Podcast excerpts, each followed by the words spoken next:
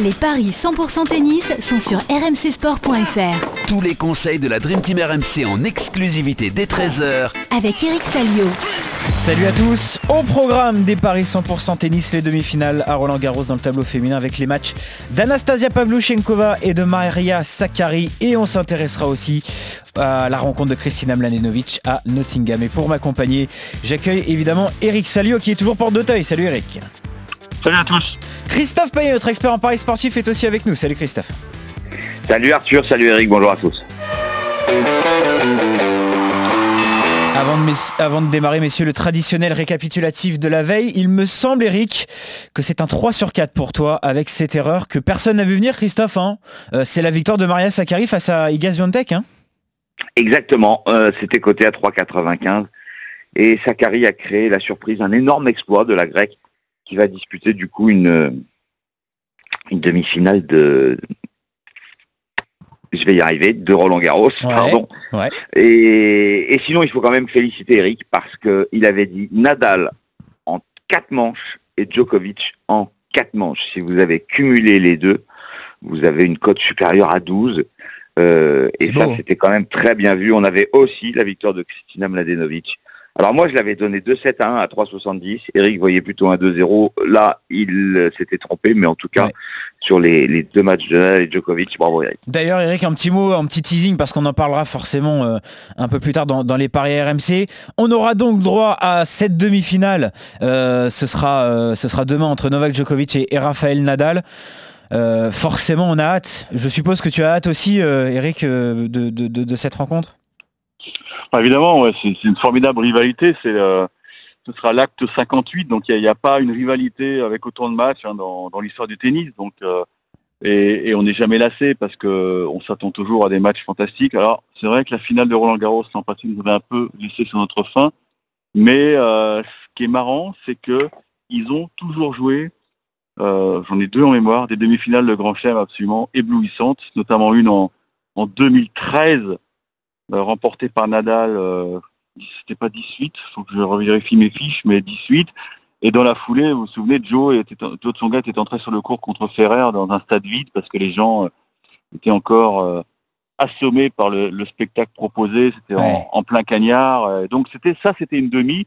Et il y a eu aussi une demi-finale fantastique il n'y a pas très longtemps à Wimbledon, remportée là par Novak Djokovic. Donc c'est marrant dans le sentiment que c'est en demi que, qui proposent le meilleur d'eux-mêmes et, ça peut nous donner un match extraordinaire. En principe, ce sera la numéro 2, donc euh, ça devrait aller. Il y aura du public. 30. Oui, hier on a eu évidemment un petit incident euh, hmm. très regrettable et j'ai envie de dire très évitable, mais bon, je ne suis pas organisateur et je pense qu'on aurait pu prendre un peu plus de précautions et, et lancer ce match à 19h, comme ça tout le monde aurait été content, parce que là, il y a eu des scènes, pas violentes bien sûr, mais le français euh, le français est un peu contestataire, donc ça, ça a mis du temps à vider le stade à 22h45, je vous le cache pas. Bon, on parlera de ces deux demi-finales dans, le tableau masculin demain dans, les paris 100% tennis. Euh, place aux dames euh, aujourd'hui, messieurs, avec donc ces demi-finales. Et la première, ce sera euh, celle entre Anastasia Pavluchenkova et Tamara Zidansek, la 32e contre la 65e joueuse mondiale. C'est vrai que quand on regarde le classement, c'est vrai que c'est deux surprises. Déjà, c'est la première fois qu'elles s'affrontent, mais attention à la Russe qui, depuis le début de ce tournoi, a quand même sorti Ribakina, Azarenka et Sabalenka, Christophe. Au niveau des codes, ça nous donne quoi sur cette première demi-finale donc? 1,62 pour Pavlyuchenkova, 2,45 pour euh. La Slovène 85e mondiale, on l'attendait évidemment pas en demi-finale. Euh, mais elle s'est ouvert le tableau en battant Andrescu au premier tour. Après, ça a été un parcours relativement facile avec Brengel, Siniakova, et Badoza. C'est vrai que le parcours de Pavlyuchenkova est beaucoup plus impressionnant. Euh, elle a 9 victoires sur ses 10 derniers matchs. Sa défaite, c'était Sabalenka en demi-finale à Madrid, mais elle a pris sa revanche face à la Biélorusse. Euh, quand tu vas Sabalenka, Azarenka, Rybakina, qui était quand même la tombeuse de Serena Williams, bah, c'est pas mal du tout. Donc, euh, je pense qu'en plus de ça, Zidanzek peut être vraiment tétanisé par l'enjeu. Euh, on rappelle que ses meilleures pertes, c'est finale à Bogota. Et imaginez-vous, à Saint-Malo, elle était en huitième de finale. Là, elle est en demi à Roland-Garros. Donc euh, pour moi, ça sera Pavlychenkova et même 2-7-0 côté à 2-15, c'est le pari du jour de la page des paris Ouais, c'est vrai Eric, que quand il y a des matchs serrés comme celui-là, l'expérience forcément fait pencher la balance d'un côté. Hein. Oui, bien sûr. Maintenant, euh, pour ces deux filles-là, c'est une première demi-finale de Chelem hein, pour toutes les deux. Hein. Donc euh, c'est vrai que Pavlychenkova a déjà bien roulé sa bosse sur le circuit, qu'elle a elle était très forte très jeune, hein, chez les juniors, euh, je crois qu'elle a décroché son premier grand chelem à 15 ans, et on, en faisait une, future méga star, et en fait, elle n'avait jamais franchi l'écart. Hein. Donc euh, l'expérience, oui, mais là aussi tu peux te dire, euh, c'est la chance de ma vie, quoi.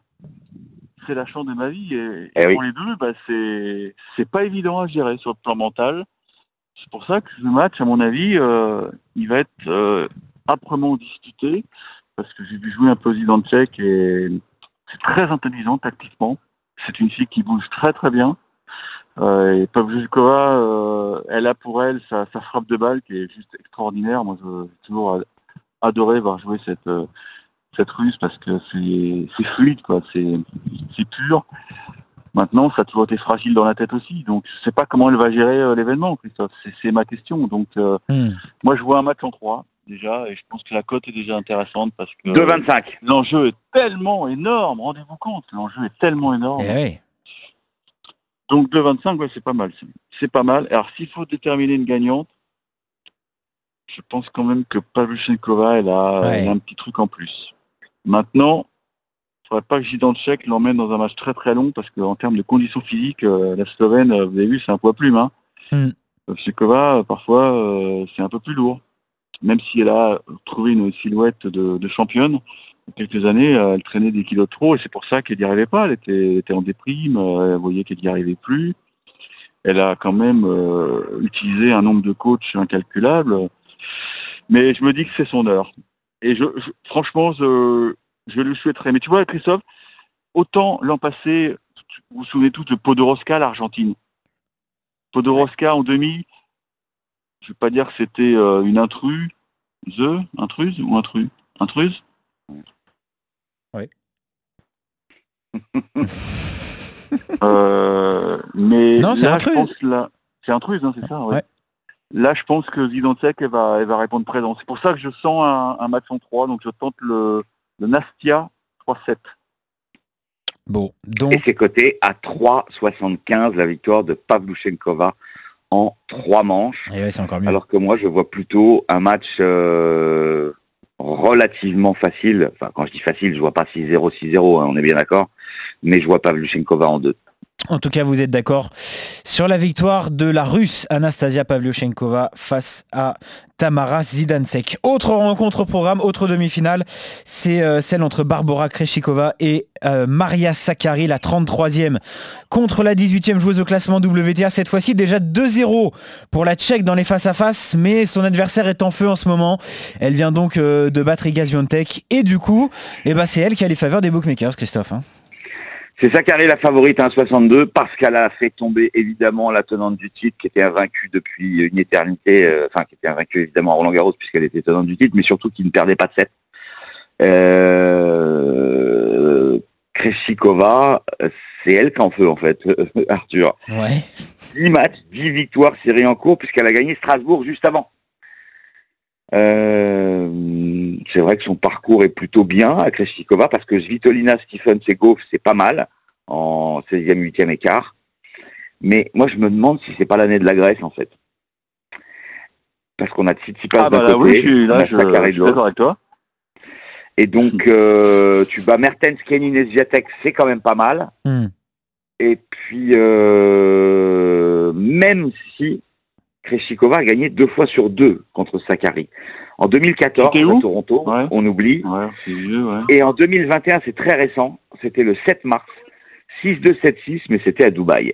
Et j'ai quand même ah l'impression que sur terre battue, euh, bah, Sakari est meilleur. Donc, je vais jouer la grecque. Mais ça peut être très serré. Et là, je vais jouer le 3-7 à 2-25 sans donner le nom du vainqueur. Et le 3-7 pour Sakari, à 3,75. Ouais, pour le scénario.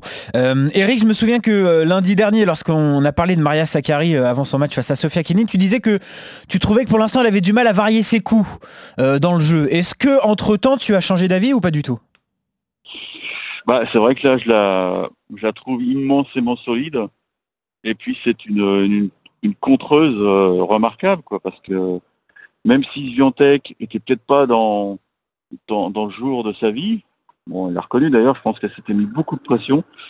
Elle a, elle a trouvé les solutions tactiques, elle s'est, elle s'est accrochée, et puis bon, voilà, elle, ça, vous avez vu son physique, quoi, sa condition physique, c'est Ouais. une fille qui, moi, j'ai pas envie de la jouer sur un cours parce que je sais que je vais passer un sale quart d'heure. Non, mais c'est vrai. Hmm. Elle, elle remet tout et pourtant, elle est pas, elle a pas une allonge extraordinaire. C'est un petit gabarit, mais alors, qu'est-ce qu'elle cavale?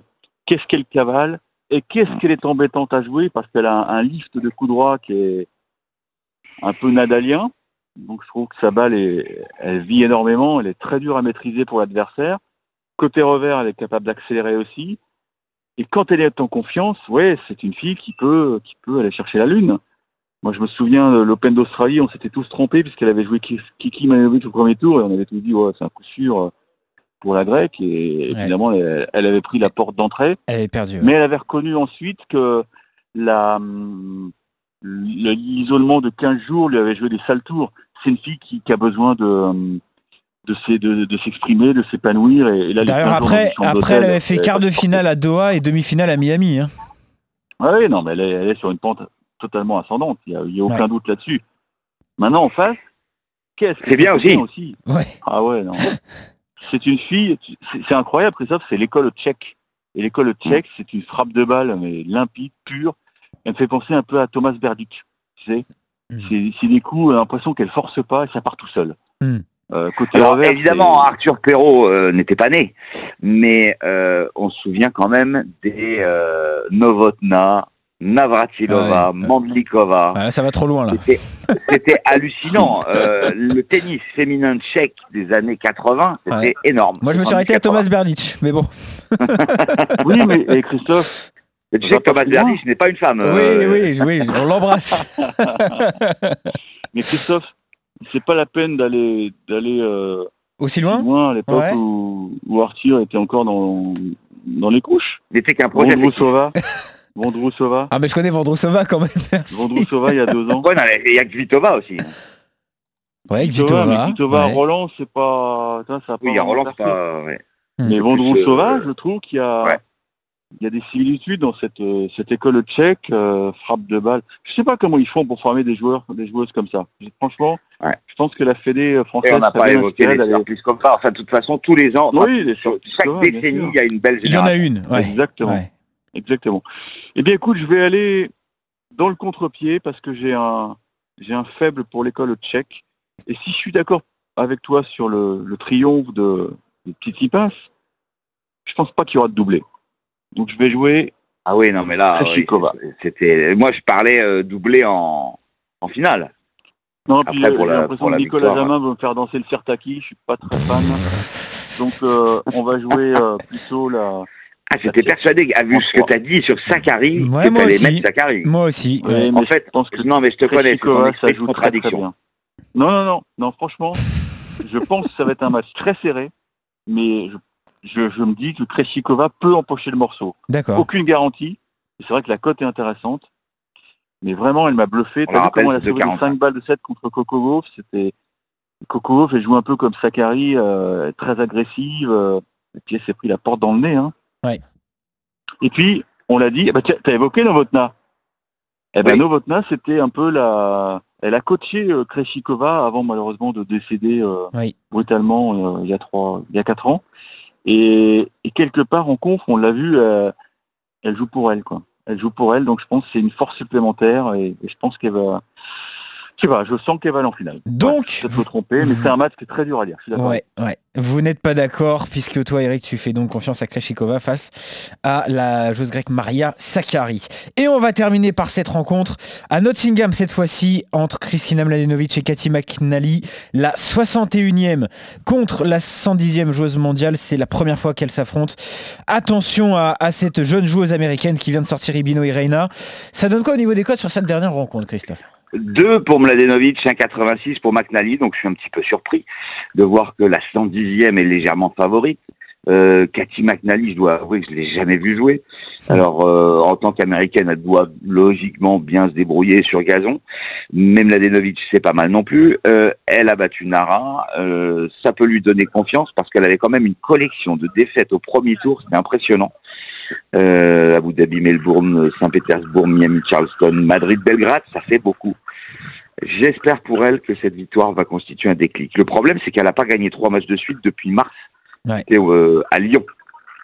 Mais bon, euh, Cathy McNally, ses performances, euh, rien d'extraordinaire. Elle a exactement le même bilan sur les, sur les 11 derniers matchs, 6, victoires, 5 défaites pour les deux joueuses.